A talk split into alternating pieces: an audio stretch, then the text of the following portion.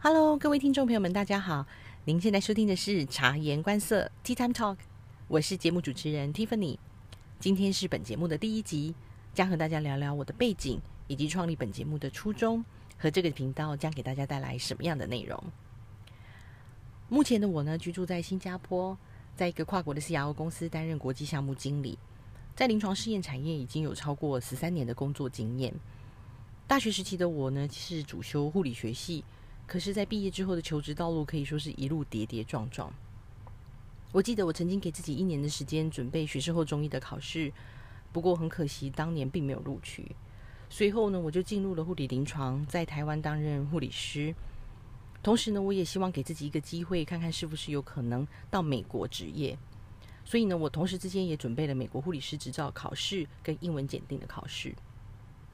后来呢，非常幸运的拿到了美国护理师执照。也通过了英文检定考试，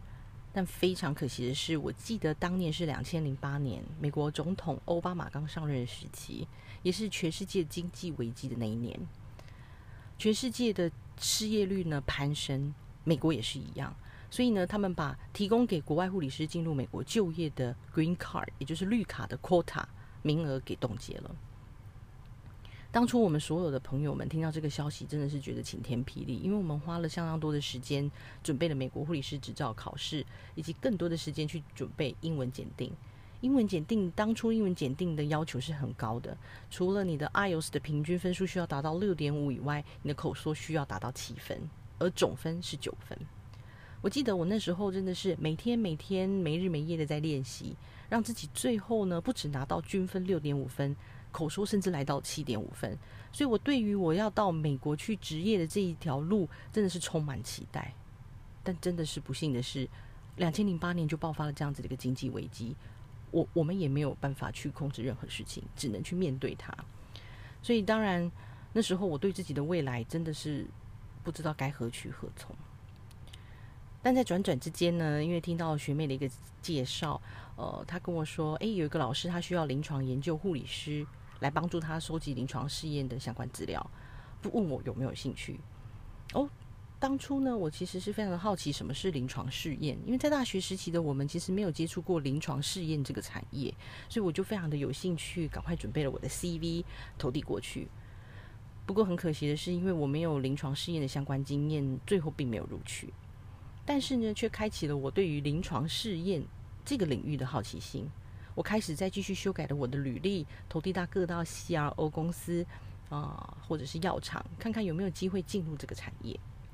后来非常幸运的是，获得了一个 local CRO 公司的一个面试机会。那在经过一番准备之下，也也通过了第一关跟第二关的面试，最后呢，顺利的拿到了进入临床试验这个产业的门票，成了一个小小的 Junior CRA。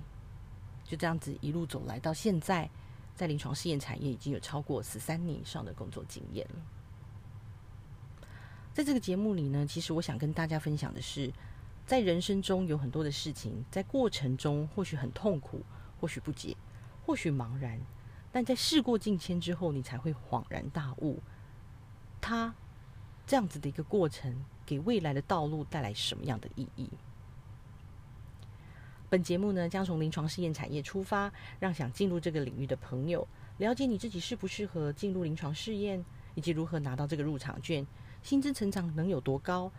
而已经在职场上的你该如何做职业规划？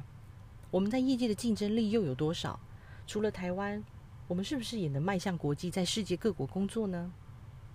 欢迎你在每个悠闲的午后倒杯热茶，来到寒舍，一起坐下来聊聊我们关心的话题。这个节目是给刚出社会、没有目标、对未来焦虑，或者是已经在职场上奋斗却迷失方向的你，找到自己的方向以及重拾热情。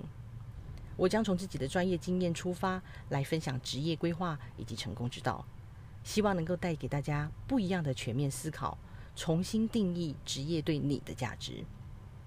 非常感谢你的收听，如果这是你感兴趣的话题，请锁定我们的频道。也欢迎到我们的 Facebook 留言，告诉我你任何有兴趣的话题。您可以搜寻“察言观色”，就可以找到我们的 Facebook 喽。也请到我们的 Podcast 中留下你的意见以及评分。你的鼓励跟支持，就是这个节目继续进行的动力。非常感谢你的收听，我们下次再见喽。